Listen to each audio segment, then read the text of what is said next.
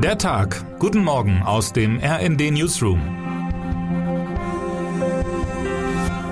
Es ist Mittwoch, der 13. April. Was sich im Osten der Ukraine zusammenbraut, könnte Russlands Krieg der Grausamkeit auf ein neues Level heben. Putin zieht seine Kräfte im Donbass zusammen, um die Region einzunehmen. Der russische Armeegeneral Alexander Dvornikow soll Putins Wahnvorstellungen offenbar in die Tat umsetzen. Er soll Struktur in den oft unkoordinierten Feldzug bringen. Das Mittel der Wahl Brutalität. Dvornikow wurde durch seine Massakrierung der syrischen Bevölkerung bekannt. Seither trägt er den Namen der Schlechter von Syrien. Viele der damaligen russischen Taktiken sind in der Ukraine zu beobachten. Der Einsatz von Streubomben, die unablässige Bombardierung ziviler Gebäude, der Beschuss von Krankenhäusern und Flächenbombardements eines Gebiets, um es dann nach dem Eintreffen der Rettungsdienste erneut zu beschießen. Doch dem Kreml-Drehbuch wohnt in Syrien noch etwas viel Grauenhafteres inne.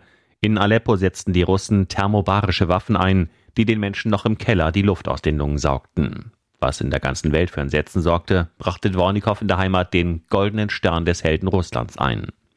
Auch im ukrainischen Mariupol gibt es erste Berichte, die auf den Einsatz chemischer Waffen hindeuten. Das umkämpfte Mariupol gilt als strategisch bedeutsam für den russischen Angriff auf die Ostukraine, da Russland auf diesem Weg die annektierte Krim und die von prorussischen Separatisten gehaltenen Gebiete im Donbass auf dem Landweg verbinden könnte. Die Situation in der Hafenstadt wird immer unerträglicher. Putins Streitkräfte kesseln die Region systematisch ein und hungern die Zivilbevölkerung aus. Die Menschen tranken zeitweise geschmolzenen Schnee, um nicht zu verdursten. Lokale Behörden berichten von schweren Kriegsverbrechen und mobilen Krematorien, die im Einsatz seien, um die Gräueltaten zu vertuschen. Internationale Beobachter sprechen von Völkermord. Putins Vernichtungskrieg gegen die Ukraine ist mittlerweile so brutal, dass der britische Historiker Mark Gileotti frappierende Parallelen zwischen dem Kremlchef und Ivan dem Schrecklichen sieht, dem ersten Zaren Russlands, der seine Macht durch Kriege und Verbrechen gegen die Menschlichkeit erhielt. RND-Chefautor Matthias Koch stellt in seiner Analyse mit Blick auf die Zukunft deshalb die bange Frage, wie kann es eigentlich sein, dass im 21. Jahrhundert ein Staat wie Russland, der doch eigentlich auch modern sein will, so sehr auf Grausamkeit setzt? In Deutschland erhält die Debatte um schwere Waffenlieferungen angesichts des täglichen Grauens in der Ukraine neuen Schwung. Dabei wird gern und oft von roten Linien gesprochen. Wo diese liegen, wird von der Ampelregierung aber unzureichend definiert.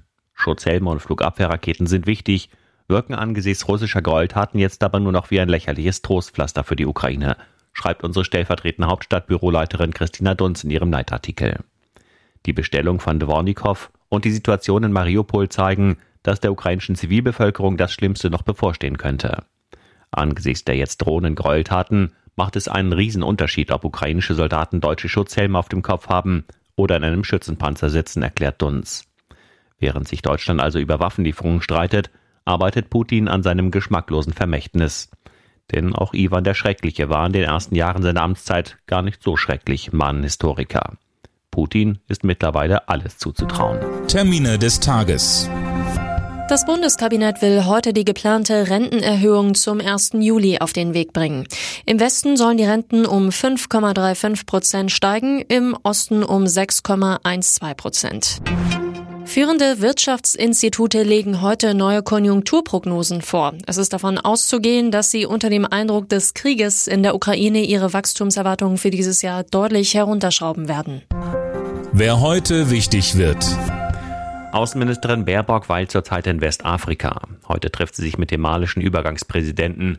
Baerbock hatte seine Regierung vor Antritt der Reise scharf kritisiert. Die Regierung in Bamako habe international sehr viel Vertrauen verspielt, nicht zuletzt durch Verschleppung des demokratischen Übergangs und durch intensivierte militärische Zusammenarbeit mit Moskau. Und damit wünschen wir Ihnen einen guten Start in den Tag. Text Alexander Krenn, am Mikrofon Alina Tribold und Sönke Röhling. Mit rnd.de, der Webseite des Redaktionsnetzwerks Deutschland, halten wir Sie durchgehend auf dem neuesten Stand. Alle Artikel aus diesem Newsletter finden Sie immer auf rnd.de slash der Tag.